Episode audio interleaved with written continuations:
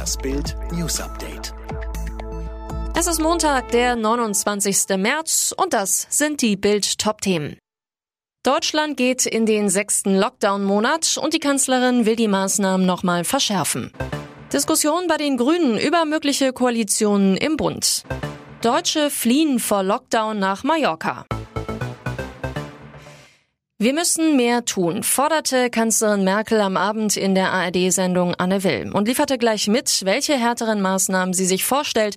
Für sie sind zum Beispiel weitere Kontakt- und Ausgangsbeschränkungen wichtige Mittel, um das exponentielle Wachstum zu stoppen. Dabei nahm die Kanzlerin vor allem die Bundesländer in die Pflicht. Ihnen stünde ein ganzer Kasten mit Instrumenten zur Bekämpfung der Pandemie zur Verfügung. Einige Länder hätten aber noch die Illusion, man könne mit dem Virus verhandeln. Offen drohte die Kanzlerin den Ministerpräsidenten Präsidenten das Infektionsschutzgesetz nochmal anzupassen, um die Länder zum Handeln zu zwingen. Sie werde jetzt nicht noch 14 Tage lang tatenlos zusehen. CDU-Chef und NRW-Ministerpräsidenten Laschet bescheinigte sie offen einen Verstoß gegen die sogenannte Notbremse, denn obwohl die Inzidenz in NRW mittlerweile über der Marke von 100 liegt, soll es Lockerungen geben. So sei die Notbremse nicht gedacht, so Merkel.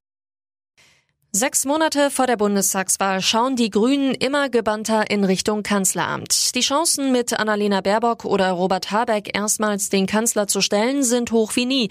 In Wahlumfragen haben mittlerweile zwei Bündnisse eine Mehrheit, bei denen die Grünen die Regierung anführen. So kommt eine Koalition mit SPD und FDP auf 50 Prozent der Stimmen. Das hat das Institut Kantar ermittelt. Ein Bündnis mit SPD und Linkspartei wäre auch möglich. Es käme auf 49 Prozent. Der einflussreiche grünen Abgeordnete Konstantin von Notz ist für ein Bündnis mit der FDP. Nach den bleiernen GroKo-Jahren braucht das Land Reformen und frischen Sauerstoff, so Notz zu Bild. Eine Ampel könnte das liefern. In den USA beginnt heute der Prozess um den Tod von George Floyd. Dem angeklagten Ex-Polizisten wird vorgeworfen, minutenlang auf Floyds Hals gekniet zu haben, bis dieser starb. Der Fall löste die Black Lives Matter-Bewegung aus. Weltweit gegen Millionen gegen Rassismus und Polizeigewalt auf die Straße. Trotz aller Bitten aufs Reisen zu verzichten, viele Deutsche fliehen vor dem Lockdown nach Mallorca. Knapp 130 Flugzeuge sind an diesem Wochenende von Deutschland nach Palma abgehoben. Aber wer von Mallorca zurückkommt, muss ab morgen einen negativen Corona-Test vorlegen. Die deutsche Fußballnationalmannschaft hat den zweiten Sieg im zweiten WM-Qualifikationsspiel geholt. Gegen Rumänien gewann die Elf von Jogi Löw mit 1 zu 0. Den Siegtreffer erzielte Serge Gnabry in der 16. Minute.